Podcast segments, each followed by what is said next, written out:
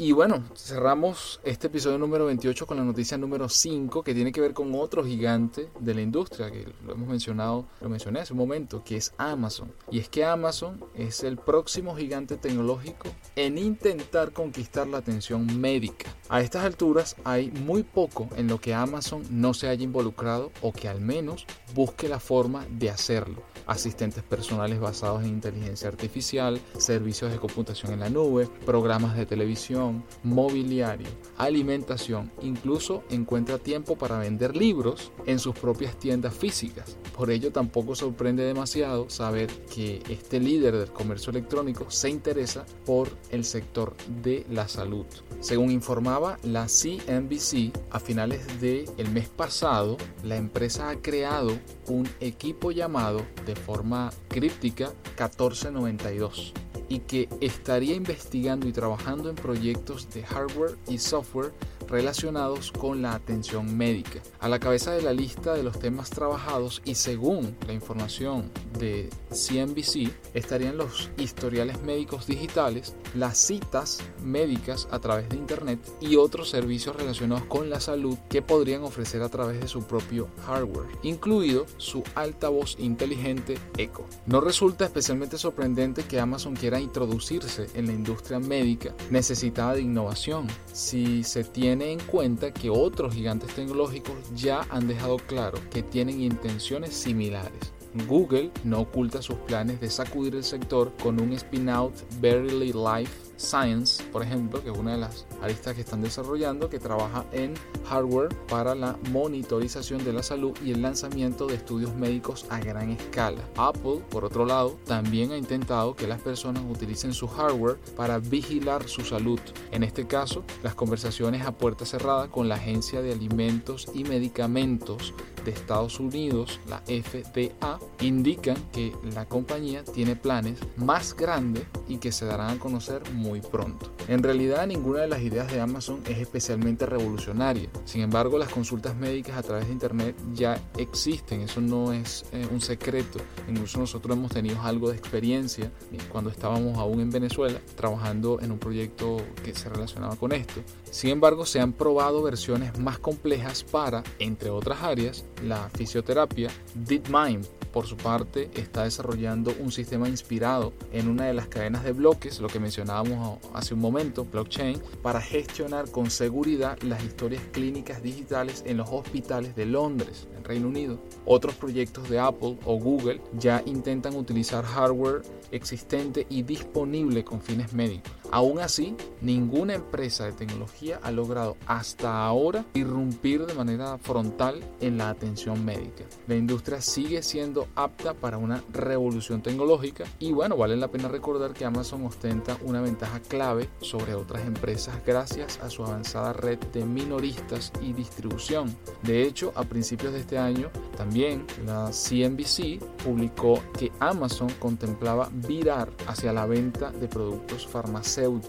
Puede que espere ofrecer un servicio más global de lo que son capaces Apple y Google ahora mismo. Así que bueno, es una noticia bien bien interesante porque creo que como dice aquella frase, tanto, tanto va el cántaro al agua hasta que revienta, ¿no? Si empresas como Google, Apple, Amazon, Microsoft también tiene alguna iniciativa en el área de la salud que está trabajando con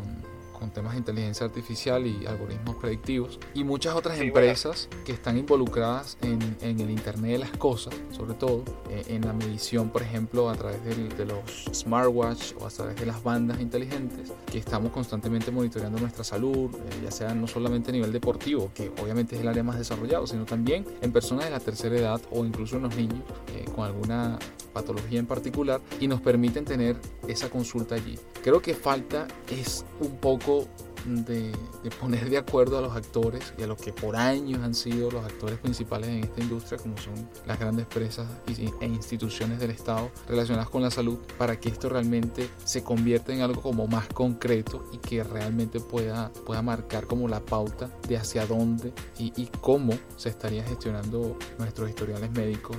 en adelante, en el futuro. Sí, exacto, eso era lo que, lo que iba a comentar, estimado, que también lo comentamos comentando fuera del aire un poco, que es el tema de cómo romper, eh, digamos, toda la influencia que existe actualmente de estas empresas de salud farmacéuticas que son de, si se quiere, corte tradicional, que quieren mantener un poco el status quo. Entonces, bueno, sabemos que tienen influencia en el gobierno y que muchas veces eh, son estas influencias las que impiden que, que estos avances tecnológicos y estos, bueno, potenciales beneficios para, para la gente lleguen y se conviertan en una realidad, se hagan masivos. Entonces, un poco, eso es un reto, pues, como tú comentabas, para, para Amazon. Sería uno más que está haciendo el intento. Bueno, sí, yo siento que, Yo, yo, siento que es cuestión de tiempo. Incluso, recuerdo que esta conversación la hemos tenido en, varias oportunidades, por lo que les mencionaba mientras les, comentaba la noticia. Yo recuerdo que cuando estábamos detrás de Doctor, que era una iniciativa que nosotros teníamos, una de las cosas que, que mencionaban los médicos, con los cuales conversamos y tuvimos la oportunidad de escuchar eh, sus principales desafíos y retos en su trabajo, en el caso latinoamericano, ojo, era uno, la carencia en infraestructura tecnológica en los sitios donde ellos trabajaban. Dos, el poco o casi inexistente acceso a las estadísticas, no solamente de ellos como médicos y, y de sus pacientes, sino las estadísticas de otros compañeros del área, es decir, de otros médicos que también a lo mejor estaban en la misma área y que esa información era muy valiosa precisamente no solo, no solo para seguir especializándose en esa área que atendía, será neurocirujano, sea un oncólogo, sea traumatólogo,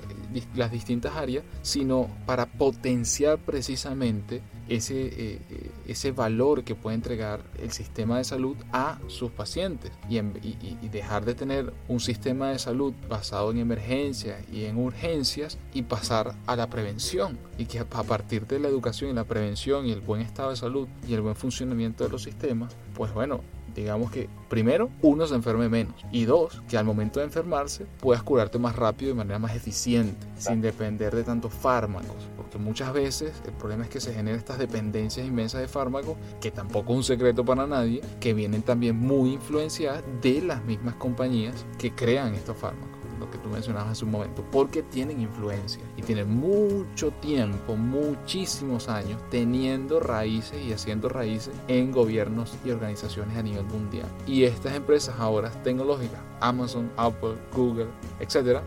han necesitado bastante tiempo primero para entender el sistema, meterse eh, así como que en, en, la cueva, en la boca del lobo y tratar de abrirse un espacio y buscar una luz al final del túnel, porque creo que no es un secreto para nadie de que en el mundo entero, con sus diferencias, con sus algunos más avanzados, otros menos, pero si hay un sector que está necesitado de constante innovación, necesarias de todo punto de vista y de tecnología, por supuesto ciencia más pura y dura, es precisamente la salud, el sector médico. Así que, bueno, esperemos a ver cómo, cómo evoluciona y, y hacia dónde transitamos en el futuro. ¿no? Y bien, con esto llegamos al final del episodio número 28 de Noticias Asesor Tech. Recuerden siempre los enlaces adjuntos al podcast para que puedan profundizar en cada una de las noticias que les mencionamos. Si les gustó, no olviden darle like, suscribirse a nuestro canal en SoundCloud y compartirlo con sus compañeros, amigos y familiares. Nos escuchamos el próximo día lunes.